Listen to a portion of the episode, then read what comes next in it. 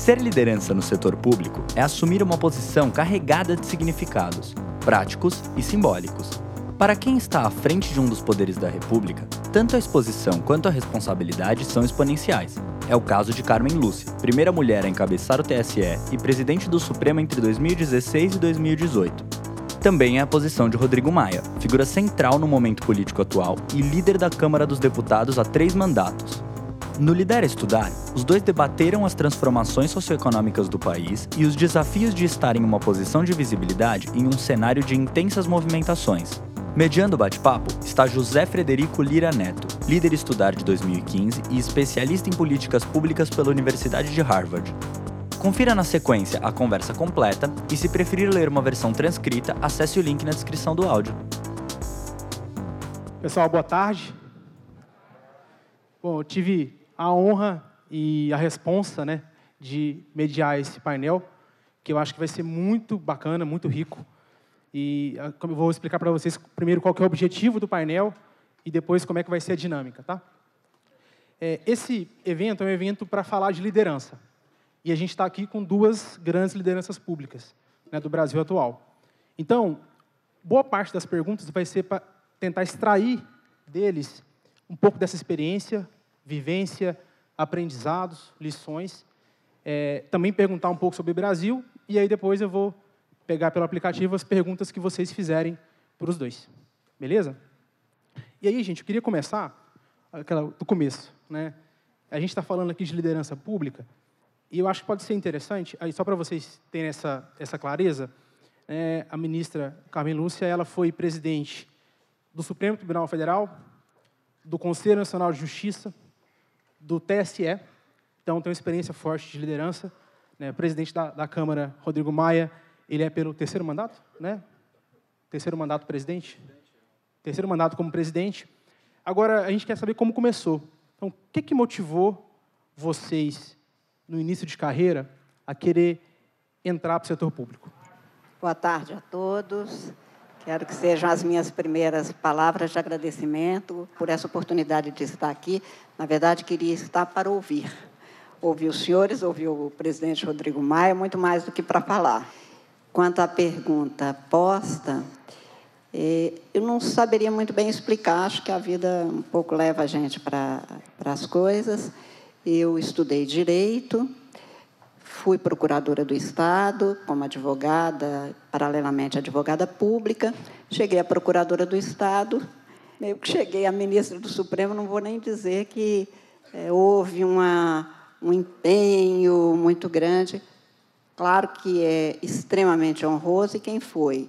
Estudante de Direito Constitucional, mestrado em Direito Constitucional, estudou a vida inteira nesta área, naturalmente, ser juíza constitucional do tribunal que compõe exatamente a função específica, em última análise, de julgar matéria constitucional, é algo que vai um pouco no desejo, talvez implícito, com uma, não vou dizer só ilusão, mas, enfim, com uma vontade de poder fazer alguma coisa, mas no órgão colegiado, sabendo que há limites para isso e esses limites se impõem na vida como algo que precisa de ser respeitado. Por outro lado, a presidência dos tribunais, no caso brasileiro, e principalmente do Supremo Tribunal Federal e do Tribunal Superior Eleitoral, é feito por um sistema quase que de rodízio, na verdade. É, o integrante mais antigo do tribunal, que ainda não tenha sido presidente, assume a vaga eleito pelos seus pares. E, portanto, a chegada à presidência vai numa sequência que é quase inexorável. Há ministros que realmente chegam ao tribunal e não atingem isso, ou porque se aposentam antes, mas isto é exceção. Então, a experiência de se chegar à presidência, que é a função administrativa, ao lado da função judicante, no caso do tribunal, diferentemente do que pode acontecer e que acontece numa casa política ou em outros órgãos públicas, públicos ou privados, tem esse diferencial. Nós somos eleitos numa sequência que, a menos que tivesse algo que num tribunal, por exemplo, estadual, pode ensejar uma disputa no caso do, dos tribunais superiores, do Supremo Tribunal, do Superior Tribunal, do Tribunal Eleitoral, não tem essa disputa, e a chegada, portanto, é como uma função que você exerce, como um encargo, muito mais do que apenas o exercício de um cargo. Mas, de toda sorte, deixo o depoimento apenas que é extremamente honroso, a despeito de ser extremamente também trabalhoso o, o desempenho dessa função. Bem, boa tarde. Acho que o pessoal está dormindo. Você vê, Carmen, como é que mudou, né? A gente chegou aqui, antigamente era todo mundo só sentadinho, agora é todo mundo sentado com um celular na mão, né? Então, mudou completamente a comunicação. Mas eu, a minha, a minha chegada na política foi diferente do caminho da qual eu me considero hoje representante. Né, meu pai foi líder estudantil, foi preso, torturado, exilado. Minha avó foi a nossa heroína, salvou a vida dele. E quando ele volta para o Brasil, ele vai para o Chile. Antes do golpe no Chile, ele sai do Chile para Portugal. Em Portugal, ele não consegue o, o certificado do estudo dele, nem um documento. Não conseguia sair de Portugal. Você vê, resolveu voltar voltou, foi julgado, absolvido, e logo depois veio a anistia, e ele. Estou falando isso para explicar o meu caminho todo aqui. Ele foi para o PTB com Brizola, que tinha uma política moderna, o meio ambiente já estava na, nas propostas do Brizola em 79. Né? Depois que envelheceu um pouco na política, mas. Então, eu, em 82, na primeira eleição, menino, Lembro que ficava no ponto de ônibus dando chapéu do Brizola. E como o Brizola virou uma febre, era uma maravilha entregar papel, ou papel, ou panfleto, ou camiseta, ou boné de político popular. Né? O ruim é quando a pessoa fica te xingando na rua. Né? Aí você tem que o esforço é um pouco maior. Então, desde essa idade que eu venho acompanhando, acompanhei a eleição de 89 do Brizola. Eu me lembro que eu fiquei na casa dele e aquela apuração do vai para o segundo turno, não vai e eu desci com o Brizola, de repente parecia que estava sendo gente de tudo quanto era canto, abraçando. O Brizola era muito popular no Rio de Janeiro à época. Meu pai foi deputado federal em 86, 90, 92 prefeito do Rio, e eu acompanhando, lembro que em 92 meu pai não tinha nenhuma chance de virar prefeito do Rio, andava eu e o Eduardo Paz num carro atrás para dizer que tinham dois carros, para dizer que não era um carro só. Então, fui acompanhando, ele ficou prefeito, fez a primeira gestão, e eu acabei ficando no carro com o Conde. Eu era o cara que levava a mala do Conde, dava servir o café para o Conde, trocava a camisa do Conde. Eu era o ajudante de ordem.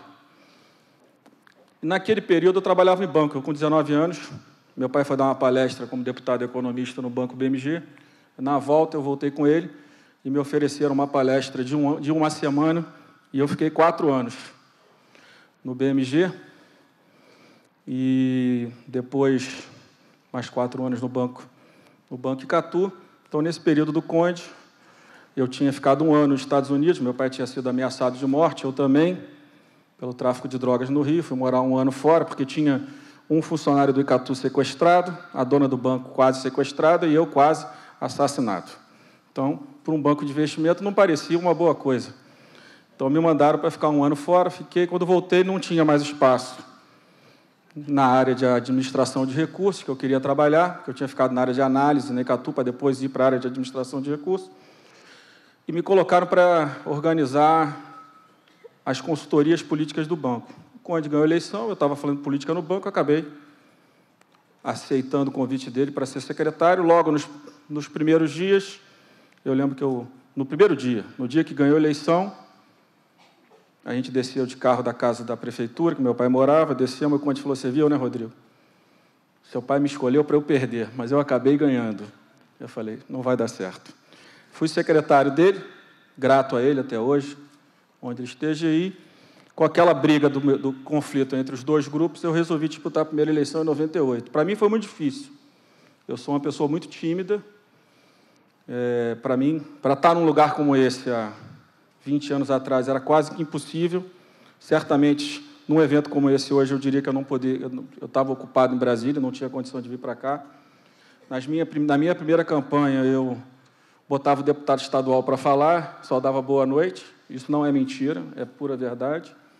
Mas foi um pouco do, do que eu vi a vida inteira, né, pela carreira política do meu pai, um pouco depois de ter trabalhado um pouco com o Conde, nunca trabalhei com meu pai, eu nunca trabalhei no governo dele, nunca quis trabalhar no governo dele.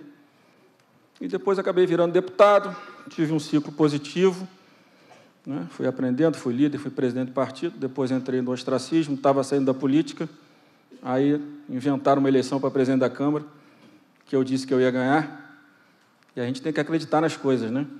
E eu lembro que eu entrei naquele salão verde, cara, aí fui cumprimentar o primeiro deputado, falou assim, não, você não cumprimenta não, você não cumprimenta ninguém, então, foi tudo um aprendizado. Então, a minha, a minha vida na política é uma vida de, da relação pessoal, claro, aprendi desde criança, desde meu pai com meu pai. Depois, no mercado financeiro, por coincidência, eu fui para um viés mais à direita do meu pai. Então, eu sou um político hoje muito liberal na economia, muito mais que meu pai, e mais, graças a Deus, ele respeita a minha posição, eu respeito a dele, mas acabou sendo um, um caminho natural. Ele preferia que eu tivesse ficado no mercado financeiro, mas eu acabei decidindo entrar na política, não me arrependo, mas para o meu estilo, às vezes até alguns podem me encontrar em algum ambiente ou não cumprimentar, não achem que é falta de educação, não é.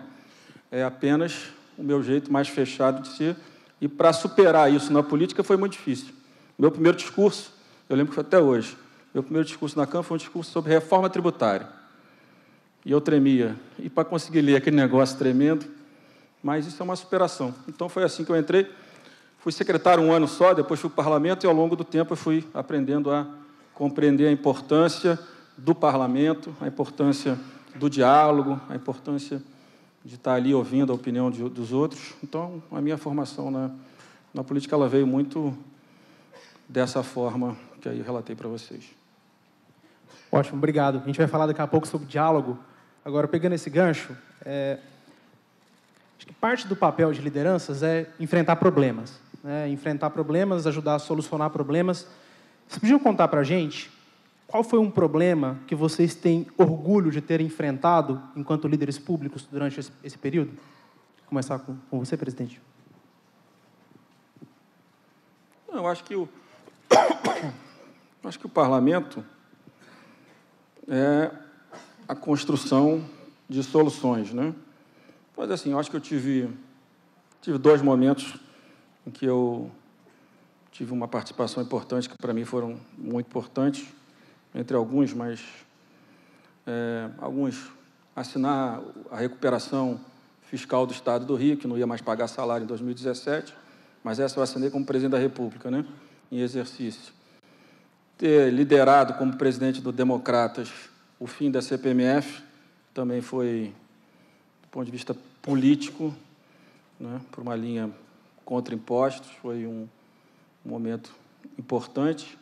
E agora, espero que terminando essa semana, a Previdência. Acho que foi um momento de muito forte dentro da Câmara de Deputados. Acho que são.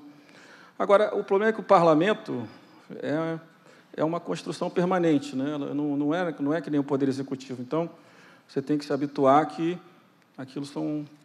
As coisas vão acontecendo no seu tempo, e o tempo nunca é o tempo da necessidade da sociedade. Né? Geralmente é um pouco mais lento, mas eu acho que esses três pontos aí foram pontos que eu acho que eu tive uma participação importante.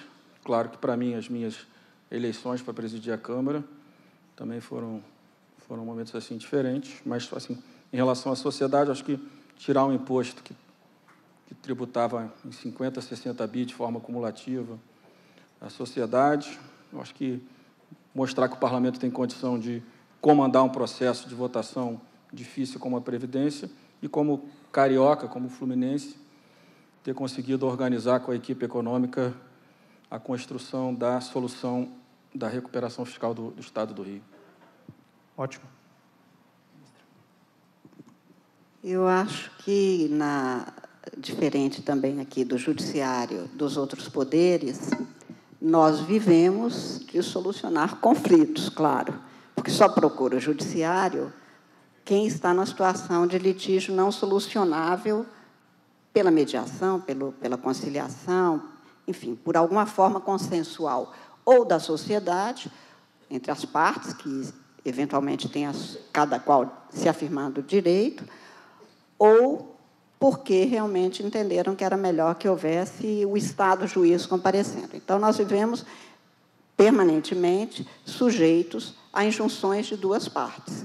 Quem nos procura, os advogados das partes, procuram sempre, claro, apresentando suas razões que tendem a considerar como corretas.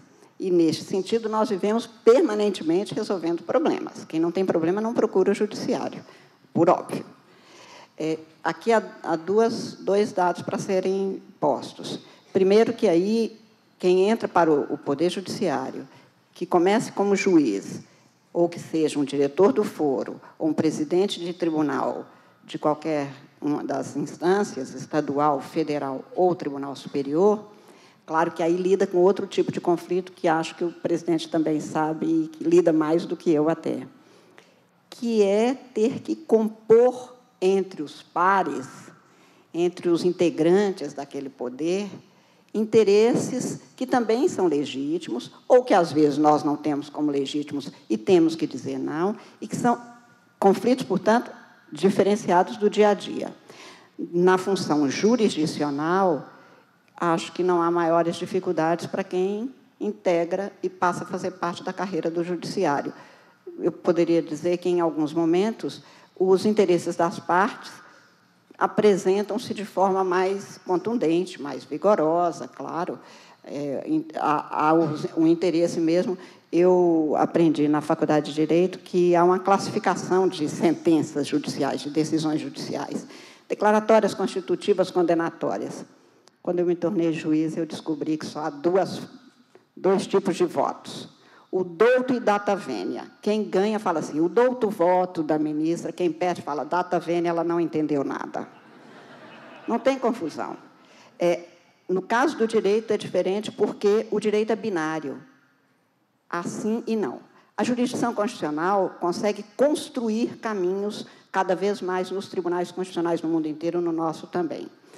Eu diria que em alguns momentos foram mais difíceis na parte administrativa, por exemplo, em 2002, quando presidi as eleições, eu verifiquei que a, a eleição municipal, muito mais do que a eleição nacional, que é maior, mas com, com a repercussão maior, porém muito menos trabalhosa, faz com que a gente não durma durante vários dias e é literal. Você tem mais de 500 mil urnas para chegarem no lugar exato, no dia exato, e são quase 6 mil eleições no Brasil, não é uma. É diferente da eleição nacional. Eu tenho uma eleição para presidente, os candidatos são esses, eu tenho uma eleição dos 26 governos estaduais mais o Distrito Federal, mas talvez o brasileiro nem saiba o que significa uma eleição municipal e o que é de conflito para ser resolvido. Por exemplo, as eleições que tive a honra de presidir no eleitoral, tinha 513 mil candidatos, meio milhão de candidatos. O brasileiro nem, nem se dá conta da extensão que é isso. Naquele 7 de outubro de 2012, havia três horários prevalecendo no Brasil, e em todos os lugares, em Arapiraca, São Paulo ou em Monte Azul, a eleição tinha que começar às oito da manhã, mas não era o mesmo horário. E o Brasil tem essa enorme capacidade, o brasileiro tem essa enorme capacidade, que eu sempre digo, de engolir um elefante e engasgar com a formiga. Ele faz uma eleição com três horários diferentes, e duas horas e 17 minutos depois de ter terminado pelo horário de verão, eu anunciei ao Brasil que todos os cidadãos brasileiros sabiam quais os prefeitos tinham sido considerados eleitos. Em contraprestação, às vezes, problemas muito menores nós não somos capazes de resolver no espaço público.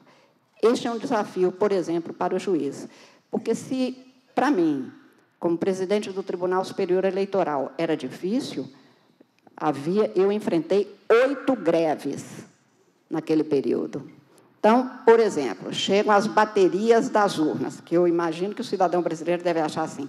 Então, a urna fica guardada lá na prateleira, na escola onde eu voto, e na véspera alguém telefona para a diretora é para colocar a urna ali e vai ter o mesário amanhã de manhã. Não.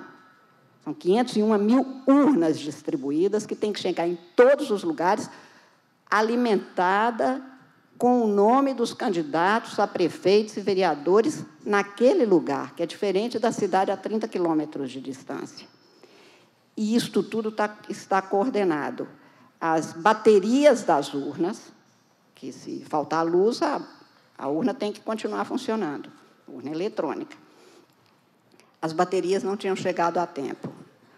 Havia uma greve no Porto de Santos quando a gente consegue que o, saiba onde está o contêiner com as urnas, me telefonam para dizer que a Receita Federal e a Estadual estavam em greve, não podia liberar, mesmo que eu encontrasse o contêiner com as urnas. Vou eu para o Porto de Santos dizendo: Nossa, meu pai trabalhou loucamente para me formar em direito, ser juíza, se orgulha disso e não sabe que eu fui parar no Porto de Santos na madrugada?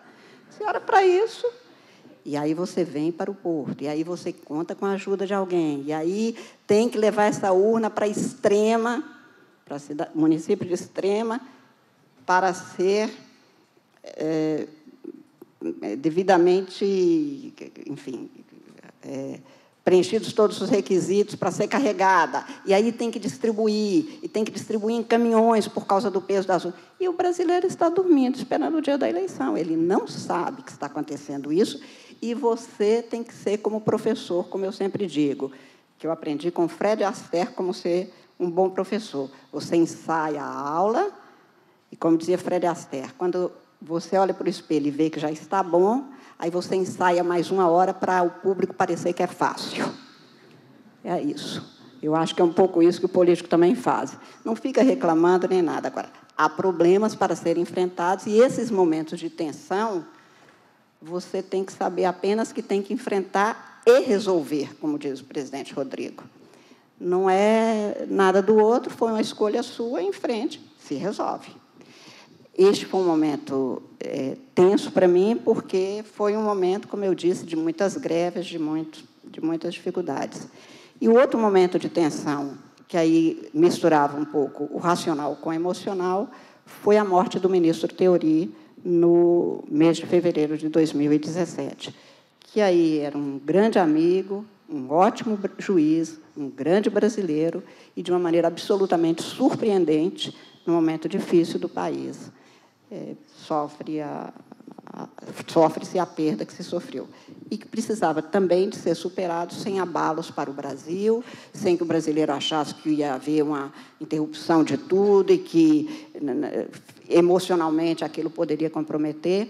Este também foi um momento. Agora, da mesma forma do presidente Rodrigo, eu digo que a tensão nos leva também diante da certeza de que há um país que depende dessa solução que você enfrente sem achar que isto é insuperável. Hora nenhuma, eu não tive ainda nenhuma situação que eu dissesse, isto aqui é insuperável. Não. Às vezes é mais fácil, às vezes é mais difícil. Mas as coisas se resolvem. No meu caso, a jurisdição é isso: dizer o direito, no caso concreto, numa situação de conflito. O conflito faz parte. Ótimo. No painel passado, é, inclusive tem, estava a Joyce, o Ralph, estava o Edu Lira, estava conversando depois com a Verônica ali fora, é, veio muito da discussão de que tem novas lideranças, tem jovens querendo ir para a política, setor público, você vê no próprio judiciário, Ministério Público. Como é que vocês veem esse movimento, esse fenômeno? Né? E aí, não sei se está cedo para perguntar isso, mas tem alguma coisa que vocês já podem aprender com essa turma e tem alguma coisa que essa turma deveria aprender né, desse primeiro contato que vocês tiveram? E aí, até curioso, né? O Thiago Mitrô está aqui. Thiago Mitrô, é, aí qualquer coisa que o, que o, Rodrigo falar aqui pode ser usado como feedback para você, viu, Thiago? Quiser começar, ministro? É, eu vejo sempre o, o jovem e o que ele tem a dizer faço um parênteses para dizer que eu sou professora de Direito Constitucional na PUC Minas e, portanto, eu lido permanentemente com o jovem e eu gosto é da graduação. Eu nunca me interessei muito pela pós-graduação, porque na graduação a, a gente tem, como eu tive um dia e como agora os meus alunos têm, a ilusão da sabedoria e da imortalidade, que a gente só tem quando está no último período da faculdade. Nunca mais.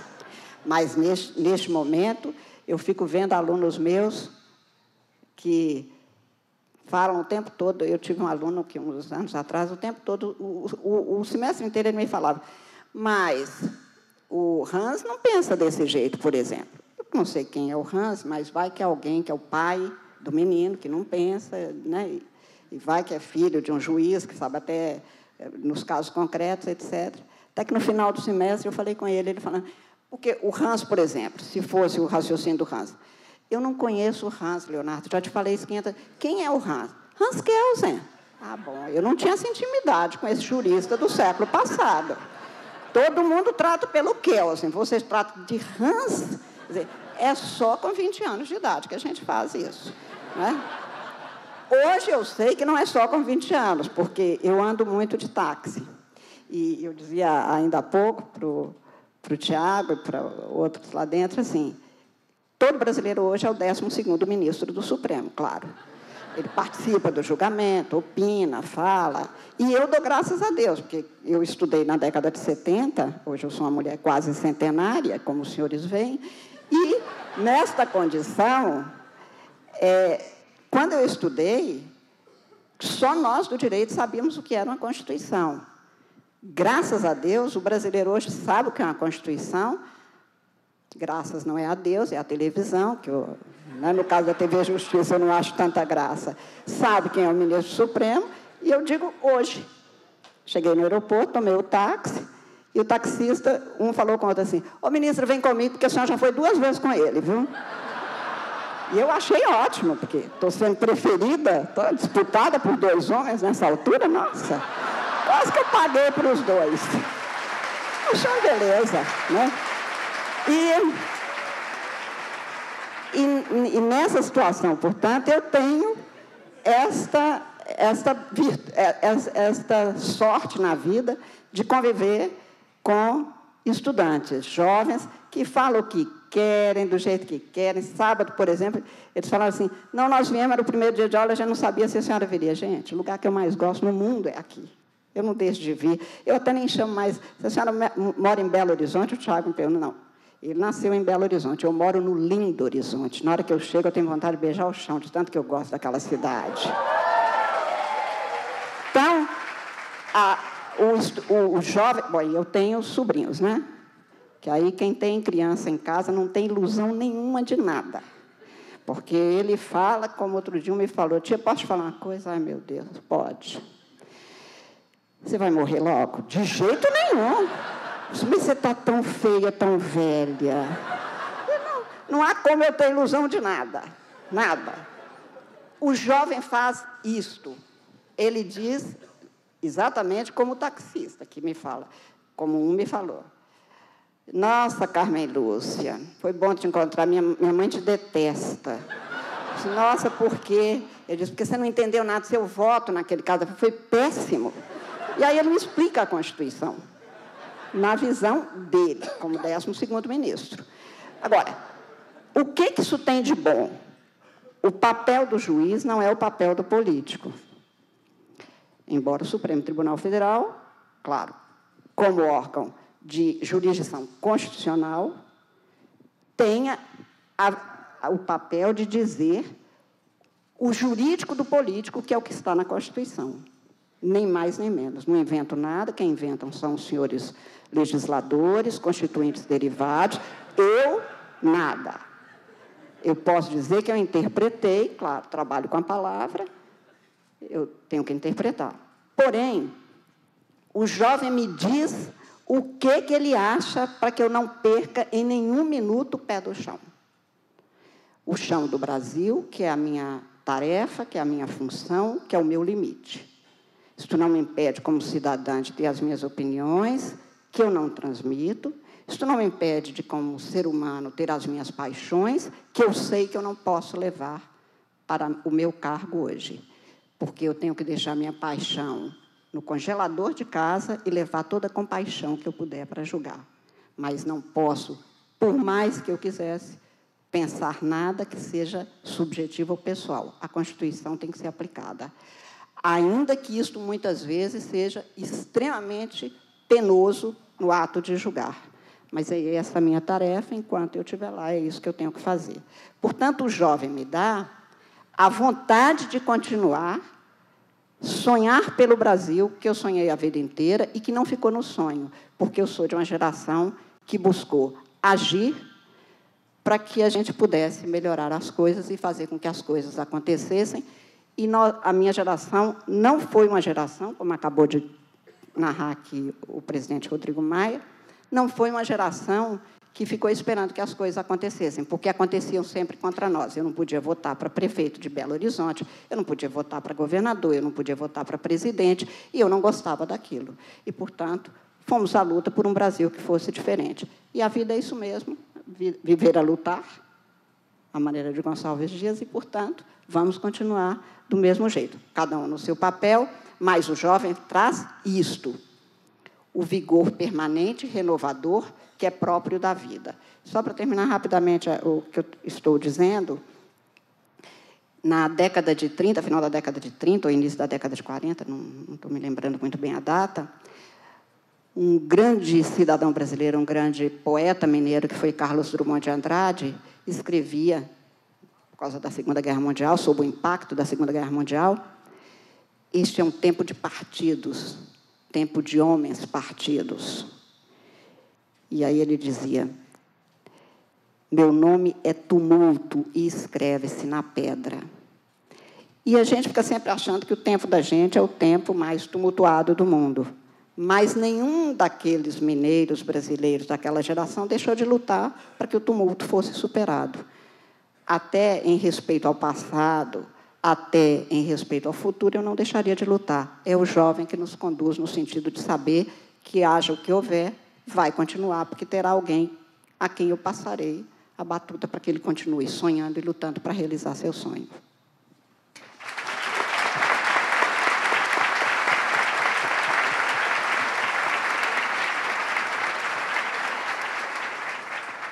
Presidente. Próxima pergunta. Essa eu não tenho condição de competir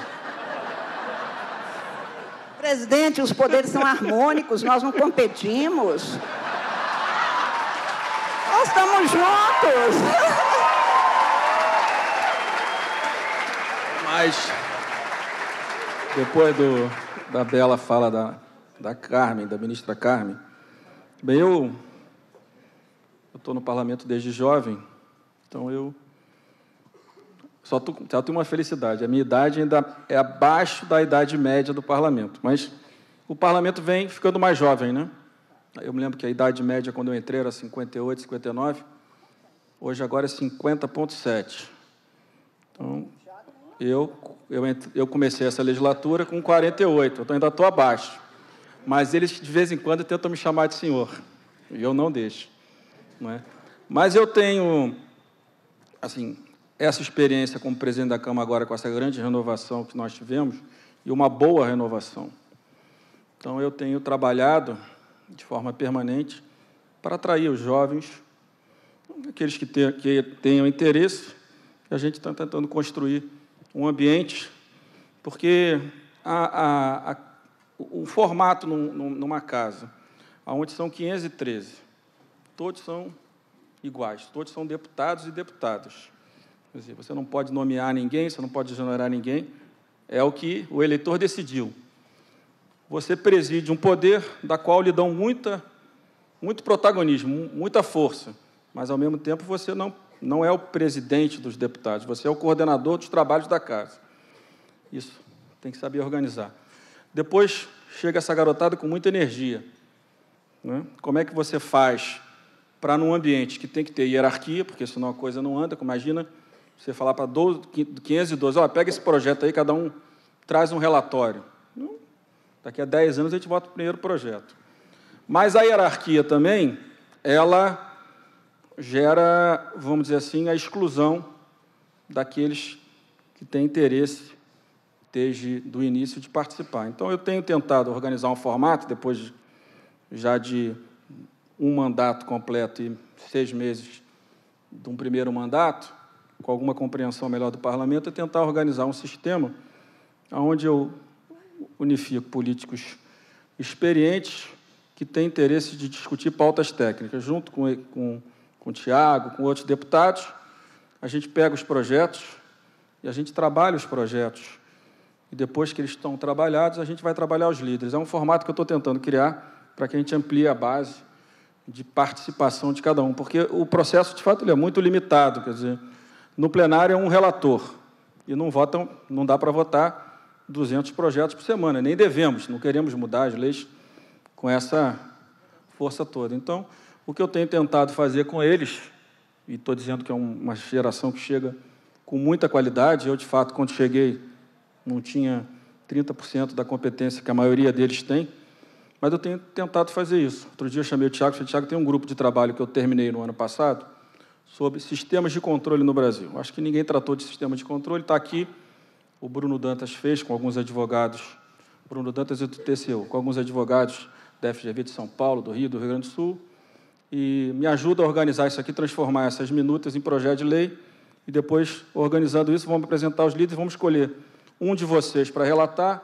e a partir do segundo semestre vamos tentar votar. GovTech, projeto de lei modernizando os sistemas de controle, sobre controle interno, um sobre autorizar empresas que cometem fraude a venda do controle acionário. Talvez nós não tivéssemos chegado onde chegamos agora com as empresas de obras públicas. E fez muito bem, organizamos. Agora mesmo, essa semana que passou, reuni uns 20, a gente veio aqui em São Paulo, no INSPER, com o Marco Lisboa, com alguns quadros técnicos. Ele fez, pedi para ele apresentar alguns temas de algumas áreas. A gente volta semana que vem, vamos organizar os projetos. É assim que eu estou tentando trazer eles para perto, para que eles, com o talento deles, a energia deles, e há muita gente competente, eles possam ajudar a que a gente tenha mais projetos de boa qualidade, prontos, para ir ao plenário depois da Previdência. De fato, a Previdência tomou muito, tomou muito tempo, né? Quando você tem uma comissão especial de emenda constitucional, não tem jeito, você tem que parar o plenário, porque senão né, o regimento manda assim, não pode ter uma sessão da comissão e do plenário ao mesmo tempo para votar, então a gente perde, perdeu muito tempo no primeiro semestre, mas agora acredito que com, com eles a gente vai conseguir avançar numa agenda muito positiva. Então é assim que eu estou tentando, já nos meus 49 anos, às vezes chamado de senhor.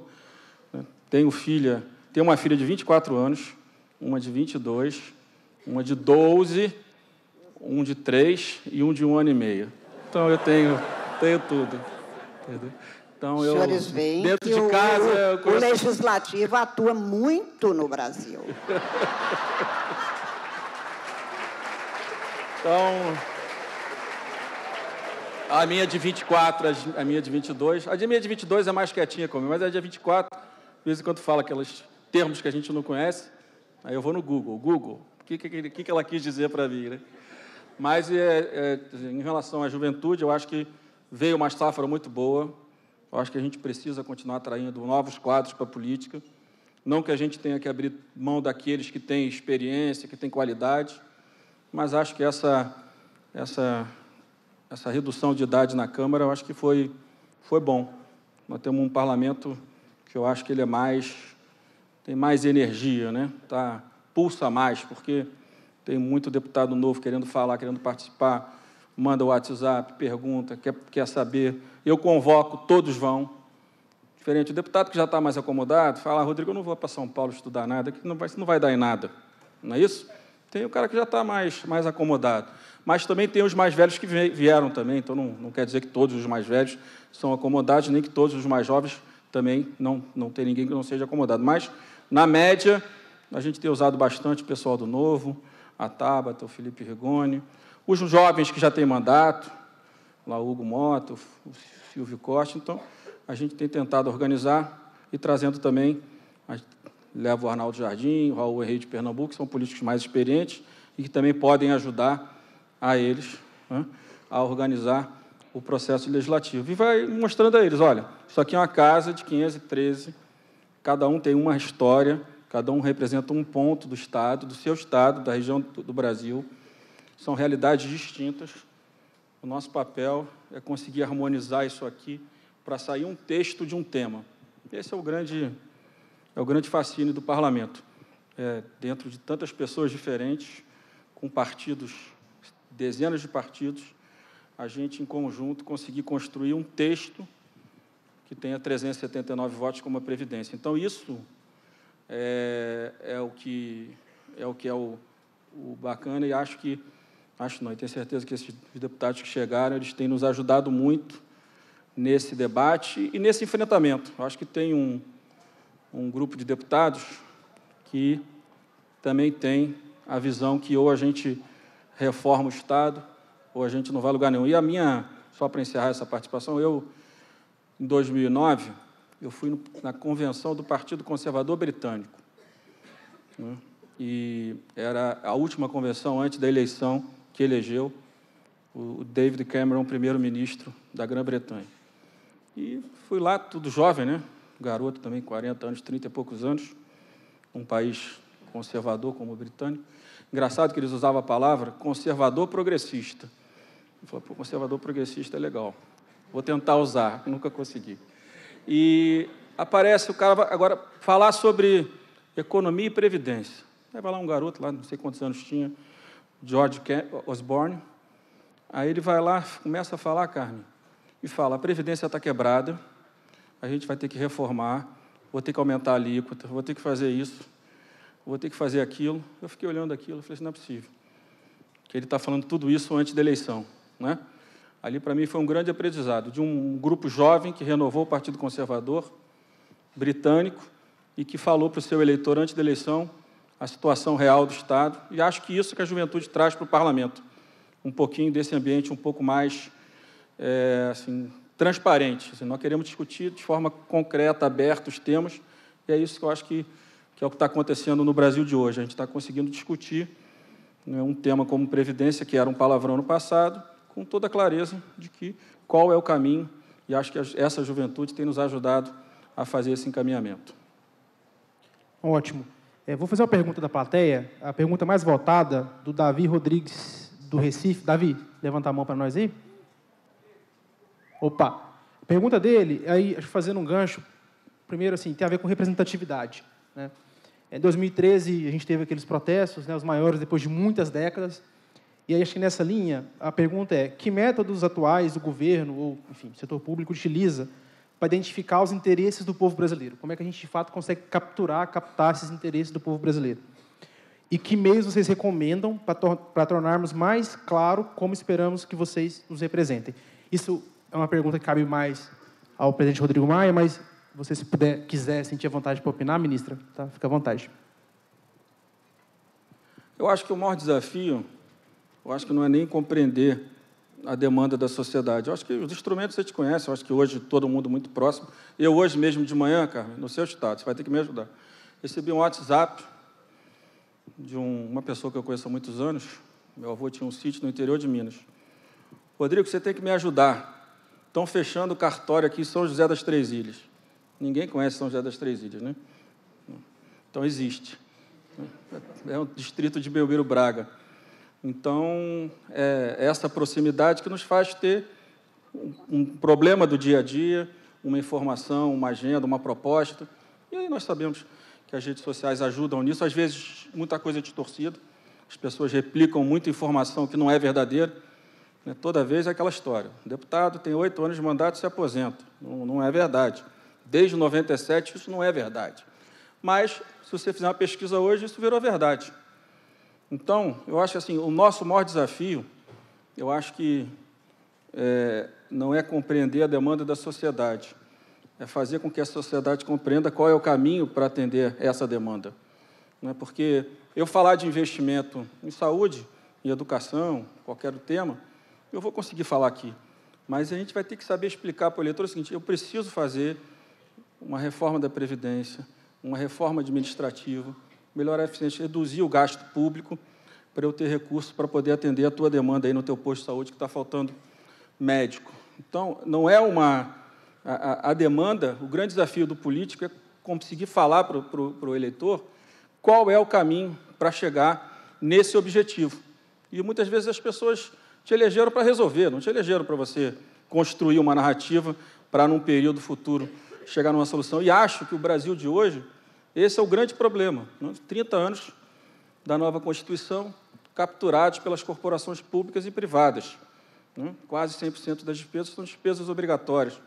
Então, como é que você desconstrói isso e constrói um Estado que possa ser mais eficiente, que possa tratar da produtividade do Estado brasileiro e possa ter uma capacidade maior de investimento? Eu estava lendo, estou lendo um livro do BID sobre despesa pública na América Latina.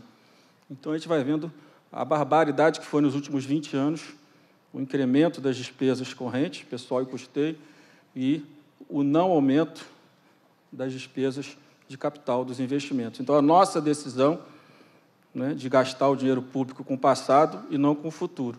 Esse é o grande desafio. Quando a gente aprova uma idade mínima menor para professor na Previdência, a gente está dizendo o seguinte: eu vou valorizar você no seu final de vida, mas eu não vou valorizar você porque eu não vou ter dinheiro na tua formação. E é isso que a gente não consegue fazer. Vai no plenário da Câmara hoje, por pressão da sociedade, você não tem voto para mostrar que uma idade um pouco maior seria uma capacidade melhor nossa de investir na formação desse professor, até na melhoria do salário dele. Mas há um ambiente na sociedade que você não pode mexer nisso. Hoje, o Brasil, né, para cada cinco crianças abaixo da linha da extrema pobreza, você tem um idoso. É uma decisão política. É uma decisão política do orçamento público brasileiro. Como é que você enfrenta isso? Como é que você diz, olha, se não equilibrar, né, se não equilibrar o gasto, desigualdade pública. Quanto maior a desigualdade, maior a necessidade de programa de transferência de renda, menor recurso para investimento. Essa é a verdade. Mais recurso concentrado em poucos, menos recursos que o Estado vai ter vai ter que cuidar dos mais pobres, recurso na base, BPC, Bolsa Família e aí vai. E aí não tem dinheiro para investimento, são 50 bi. Então, acho que o maior desafio nosso, a gente sabe que quais são as principais demandas da sociedade, está colocado, acho que valor, melhoria da qualidade da educação, a gente sabe que falta, tem um buraco grande na primeira infância, tem um buraco grande no ensino médio, a gente sabe que a saúde pública é desorganizada, tem muito desvio, falta médico. Agora, como é que organiza isso? Eu acho que esse é o desafio num Brasil onde hoje sobram poucos recursos para a gente atender a sociedade. E falar isso para o eleitor, muitas vezes, num ambiente desse, talvez seja mais fácil, mas em alguns outros ambientes, a pessoa que não tem saneamento, né, que não tem a escola para levar o filho, ela está preocupada em dar solução para isso. Né? Outro dia eu fui, resolvi, me levaram para inaugurar um Minha Casa Minha Vida em Nova Iguaçu ali na, saindo por Campo Grande, por trazendo na estrada de Madureira. E eu fui lá inaugurar. Só que inaugurei algo que não existia. Existia a casa, as crianças jogavam bola do lado do valão, com esgoto. A escola estava parada, que o prefeito não tinha interesse de retomar a obra, porque não tinha dinheiro para contratar professor. O ônibus era caro, porque não tinha, era uma área de expansão. Então é disso que a gente está falando, da vida real das pessoas.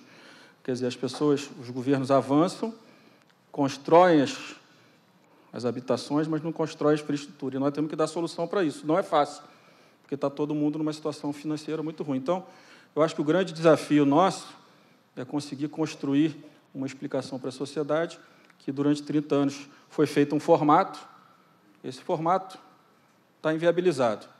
Como é que a gente constrói um outro formato onde a gente consiga né, ter mais espaço para investimento. Hoje eu, o Brasil, o Armínio falou sobre isso outro dia no Valor, o Brasil gasta de despesa de pessoal e custeio 80% de tudo que arrecada. O Estado brasileiro, todos os entes. No Chile é 43%, no México é 45%. É, por isso que o Brasil é caro, por isso que o Brasil é ineficiente, porque a gente concentrou muito recurso no lugar errado, do meu ponto de vista. Então, acho que o grande desafio é esse, a gente as manifestações elas ajudam. Né? Quando as pessoas criticam, claro que ninguém gosta, mas tem que ter frieza e equilíbrio para ouvir, né? compreender o que tem o que está saindo daquilo ali. É claro que tem um ambiente muito extremado no Brasil hoje. isso é um problema. Outro dia eu estava num grupo com outro deputado que acabou de chegar, muito ligado às redes sociais. E ele começou a bater boca com a pessoa. Batendo boca, tal, discutindo, discutindo, aí no final ele não aguentou e saiu do grupo. Aí eu fui por fora. Falei, Luiz, você está em Brasília? Ele falou, estou. Dá um pulinho aqui em casa. Aí ele falou, falei, Luiz, deixa eu te explicar uma coisa. Nesse grupo aí, não adianta criticar. Ou você vai aderir a essa tese radical, ou você sai do grupo e procura outro ambiente para você discutir. Então, esse é um problema que a gente tem no Brasil hoje. Tem um grupo de extrema esquerda e um grupo de extrema direita que não querem ouvir. Né? Não querem ouvir. Né? Você põe uma vírgula na esquerda no nome do Lula, as pessoas não querem ouvir. Você põe uma vírgula hoje no nome do Bolsonaro, tem um grupo lá de 10, 15% que não querem ouvir. Então, o nosso papel é ter capacidade de ouvir a todos e construir o ponto de equilíbrio, e o ponto de equilíbrio sempre será né, o parlamento, porque o parlamento é onde estão representadas as, a realidade da sociedade brasileira, o que tem de bom e o que tem de ruim. Ministra. Davi, eu acho que a sua pergunta, como já foi dito aqui pelo José, é muito mais apropriada para o espaço político, que é um, parlamento é isso, o espaço para falar, logo falar sobre aquilo que a sociedade fala, ouvir e responder. Mas isso não significa que o Poder Judiciário não ouça, apenas ele não decide segundo o que foi dito. Ele, ele tem que, para a segurança de todos, para a garantia do direito de todos, que aplicar a lei independente do que se diga. Até porque, para garantia e avanço dos direitos fundamentais, dos direitos humanos, dos direitos sociais, é preciso que, muitas vezes, nós sejamos, nós, especialmente os juízes constitucionais, sejamos não representantes, porque não somos os representantes como nos cobram, mas nós sejamos os juízes que cumprem o papel de ser contra-majoritário, para garantir a minoria de hoje que amanhã pode se tornar a maioria quando convencer a sociedade. Então, se o juiz não julgasse segundo o que a Constituição determina e as leis mandam, mas ficasse preocupado com o que os cidadãos querem num determinado momento, primeiro você jamais poderia exercer a jurisdição, porque, como eu disse, no direito há um conflito em situação, portanto, de contraditório. Cada um vai querer uma coisa. E segundo, a democracia é a, o estabelecimento e cumprimento de regras, de leis, de constituições, nas quais, nos quais sistemas as pessoas tenham o direito de se manifestar livremente, ainda que seja minoria. E, portanto, ouvir significa o que ele reclama, no caso do judiciário, pela demora da prestação jurisdicional que nós precisamos e cada vez mais estamos trabalhando no sentido de dar cobro a esta demora, que não é novidade, mas nem por isso é menos onerosa para a sociedade. A primeira conferência que eu ouvi como estudante de direito foi do então ministro do Supremo Tribunal Federal, Aliomar Balieiro, e o tema era a morosidade do Poder Judiciário. Isto foi em 74. Portanto, há uma morosidade, há um, um número enorme de processos a serem julgados e a sociedade quer pressa no julgamento. Nós temos hoje aproximadamente 80 milhões de processos em tramitação no Poder Judiciário brasileiro, temos 18 mil juízes. Se os senhores considerarem que cada processo tem duas partes, pelo menos, fora as ações coletivas, eu tenho 160 milhões de pessoas em juízo no Brasil. Somos 209 milhões de pessoas.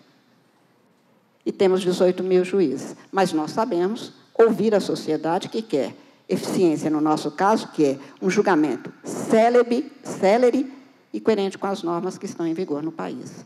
Nós podemos ouvir isso, mas na decisão nós temos de ouvir a Constituição e as leis, senão ninguém terá a garantia de um país no qual você possa dizer que aqui há juízes no Brasil.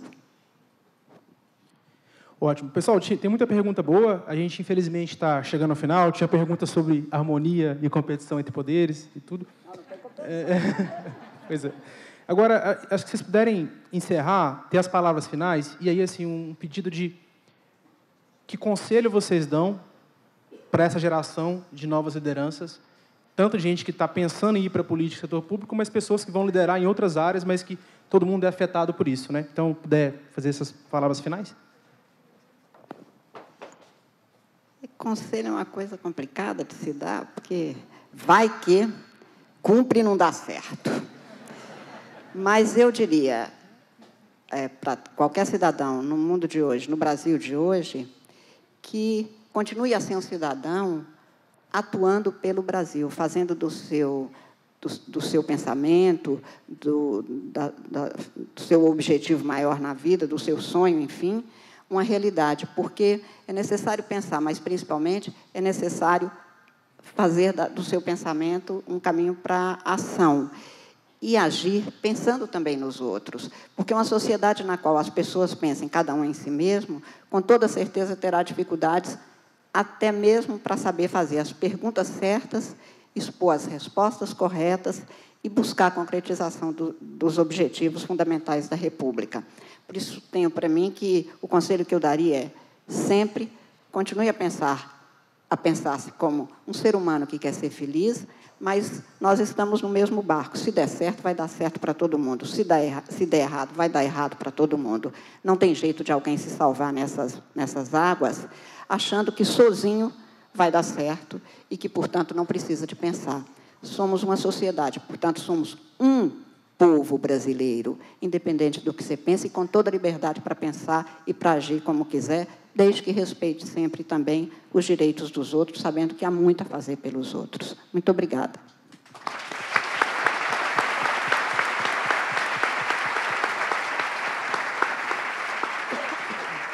Bem, eu primeiro agradecer a oportunidade. Acho assim, eu, como estou na Câmara há algum tempo, eu, eu votei a reforma trabalhista no governo Fernando Henrique e quase perdi minha eleição de deputado federal. Né? É, Outros perderam, votaram a reforma previdenciária, perderam. Né? Havia um ambiente de muita promessa fácil no Brasil durante muitos anos. Estou né? dizendo assim da minha parte. A minha compreensão é que o Brasil vive um novo momento. Eu acho que as pessoas cansaram daquele discurso. Eu vou fazer, eu vou construir 100 creches, vou construir... As pessoas viram que as coisas não acontecem dessa forma mais. Que há um problema muitos às vezes não sabem qual, há um problema estrutural no Brasil. E nós temos que construir a solução em conjunto. Quem está na política, quem não está na política, não é? quem está no Poder Judiciário, no Poder Legislativo, no Poder Executivo, a sociedade civil organizada. Acho que é uma grande oportunidade, acho que a gente está dando essa demonstração. Né? Chega de prometer o que a gente não vai entregar. Quando eu falei aqui do caso da Grã-Bretanha, assim, eu, quando chegou em 2015, quando o governo do PT foi reeleito, tinha quebrado, eu lembrei daquela convenção e disse: eu agora vou votar tudo que eu acredito. Eu não vou votar mais de forma política. Porque de forma política a gente vota quanto pior, melhor, muitas vezes. Não sempre, mas muitas vezes, sim. Aí o Joaquim Levy assumiu o Ministério da Fazenda, apresentou lá duas medidas provisórias. Eu ajudei, por poucos votos, a que o governo da Dilma, na verdade, a equipe dele, vencesse aquelas medidas provisórias e entrava dentro do Democrata. Não é possível, você for presidente do Democratas, você não pode votar contra o partido. Eu falei, meu amigo, eu estou votando a favor do que eu acho correto, o Brasil. Não dá mais para a gente ver o Brasil indo para o suicídio, para o precipício, vai cair todo mundo junto e a gente não faz nada. Eu acho que tem um novo momento do país. Acho que as pessoas cansaram. Esse ciclo de 30 anos teve avanço na área social, teve avanço né, na educação, teve muitos avanços, mas eu acho que chegou num ponto que quem vai reconstruir são vocês, é a política, é a sociedade em conjunto, e acho que a gente tem que ter a coragem de enfrentar e de participar. Eu, como eu disse, eu fiz minha eleição de deputado federal toda falando que tinha que fazer a reforma da Previdência. Toda. Mas você é doido? Eu falei, não, se quiser me colocar lá, vai saber o que eu vou fazer, porque senão vai mais um, não falando a verdade, e eu não estou arrependido. Eu recebi uma deputada de um estado do norte, e ela chegou para mim e falou: Pô, Rodrigo, eu vou ter uma outra matéria outro dia. Quando eu cheguei lá no meu estado, quase apanhei. Agora vou ter a previdência com vocês. Pô, e era de um partido de oposição. Pô, fui quase carregada no, nos braços. Você vê que tem uma mudança de conscientização da sociedade brasileira. A gente tem que aproveitar isso. Aproveitar e dizer o seguinte: é, o servidor público muito competente, ocupa um espaço muito grande hoje dos gastos públicos e a aposentadoria também, mas o setor privado também. Eu tenho dito o seguinte: os empresários também, não estou criticando todos, eles foram muito patriotas na Previdência, muito. Mas eles não são atingidos pela Previdência. O que a gente quer deles agora é o mesmo patriotismo na reforma tributária, porque há um sistema distorcido que uns pagam muito impostos e outros não pagam impostos no Brasil. Eu acho que é esse, é isso que a gente precisa cobrar de todo mundo. Todo mundo não adianta querer ser patriota no tema do outro. Todo mundo tem que ser patriota para reconstruir um Brasil mais justo, um Brasil onde todos têm igualdade de oportunidades e um Brasil que cresça, é? Que gere empregos com menos violência, com melhor qualidade na educação e na saúde. Ninguém quer muita coisa, mas a gente tem um momento importante de poder enfrentar. E acho que esse segundo tema da reforma tributária vai ser muito importante, porque vai ser muito mais difícil que a previdenciária. Mas vamos ver se os nossos empresários, parte deles, não vou dizer todos, né, conseguem compreender que esse sistema gera a falta de crescimento, a falta de geração de emprego, né, como, como a reforma administrativa também. Não dá para um servidor entrar ganhando 30 mil reais, porque isso desestimula o próprio serviço desse servidor. Ou a gente reorganiza as carreiras típicas de Estado dos três poderes, na Câmara também, e eu vou fazer a minha parte na Câmara, ou vou tentar, tem que aprovar no plenário, mas vou fazer. Não pode ser o salário médio da Câmara de Deputados, 30 mil reais. Não estou criticando servidor nenhum, ele fez o concurso público, difícil, passou. Não é problema, não é culpa não é dele. A culpa é de quem construiu esse modelo, onde o piso e o teto salarial do serviço público hoje, das carreiras típicas de Estado, representa um gasto 67% maior individualmente do que o seu equivalente no setor privado. E nos estados, 30%. Temos um Estado falido. E o nosso papel é construir esse novo Estado. Nesse momento, eu acho que a sociedade, do que ganha menos ao que ganha mais, compreenderam que, do jeito que a coisa aconteceu nos últimos anos, não dá mais. Então, eu estou muito confiante que esse parlamento, do qual eu presido, vou presidir até janeiro de 2021, que a gente vai ter condição, muita condição de dar a nossa contribuição. Alguns vão gostar, outros não vão gostar. A gente vai enfrentar alguns desafios. Eu lembro na legislatura passada quando eu resolvi discutir duplicata eletrônica. O que era duplicata eletrônica, Carmen? O grande varejista vende, né, compra a prazo de um pequeno fornecedor e não deixa que ele desconte esse título no mercado financeiro. Os grandes varejistas viraram grandes financeiras. Então a gente trabalhou e aprovamos um projeto de lei para tirar esse monopólio do varejista como exemplo. E aí veio uma guerra. Cartórios vieram brigar comigo que eu não podia fazer de jeito nenhum. Mas o que vocês têm a ver com isso? Não. 3.600 cartórios vivem no Brasil só de protesto. E ainda vai um dinheiro para os tribunais de justiça, que também não querem mudar. Esse é o problema. Muitas vezes as leis no Brasil elas são ruins, não apenas por ineficiência da política, mas muitas vezes as pessoas querem manter o seu feudo de poder e de arrecadação. E esse enfrentamento a gente tem que ter coragem de fazer. Tem cartório tem, pode ter o seu papel num país moderno? Pode, mas não o papel que tem hoje. Não é isso? Né, o Estado brasileiro pode deve ter um papel, deve, mas não o papel que tem hoje. E as isenções fiscais não podem ser na ordem de 400 bilhões de reais, onde o Estado brasileiro não tem nem 50 bilhões de reais, o governo federal, para investir na melhoria de vida da qualidade, na melhoria de vida das pessoas. Então, acho que esse é, para mim, a grande motivação que me faz estar aqui agora. Estava almoçando com o Paulo Guedes, vim para cá falar para vocês e estou voltando para um jantar com os líderes para discutir a reforma da Previdência. Isso é que me motiva. Me motiva a saber que hoje eu vivo um momento diferente do que eu vivi ao longo de toda a minha carreira, todos os meus mandatos de deputado federal. Hoje a gente pode falar muitas coisas que a gente não podia falar no passado. E olha que, graças a Deus, eu não peguei a ditadura. Então já peguei a democracia. Mas mesmo na democracia tinha alguns mitos. E eu acho que a gente cons conseguiu, a sociedade brasileira, porque aquele parlamento não deu 379 votos para a Previdência, porque os deputados resolveram apenas, por vontade própria, defender a Previdência. Por trás tem os nossos eleitores, os brasileiros, que resolveram pedir aos parlamentares para votar aquela matéria. Eu não tenho dúvida nenhuma que o apoio dos eleitores de cada um dos deputados foi decisivo para um resultado que muitas pessoas não esperavam. Se foi assim na Previdência, será assim em outros temas, que a gente possa voltar a ter um parlamento, que a sociedade possa ter o parlamento como referência. Lá também é um local onde a gente pode resolver os nossos problemas, o problema da sociedade brasileira. Eu estou confiante, acho que a gente tem toda a condição de avançar e não tenho dúvida nenhuma que cada um, no seu papel, tem condição de ajudar o Brasil a dar um passo, a dar outro passo e a gente voltar a ter um país que possa crescer de forma sustentável, que a gente não tenha mais 10 milhões de brasileiros vivendo abaixo da linha da extrema pobreza, que a gente não tenha 15 milhões, 30 milhões, na verdade, de desempregados, que a gente não tenha acesso à creche para as crianças de 0 a 3 anos, mas nada disso vai ser feito com promessas vazias.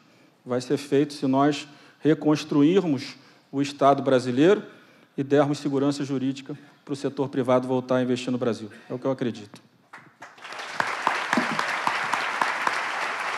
Muito obrigado? Obrigado, presidente. Obrigado, ministra. Obrigado, pessoal.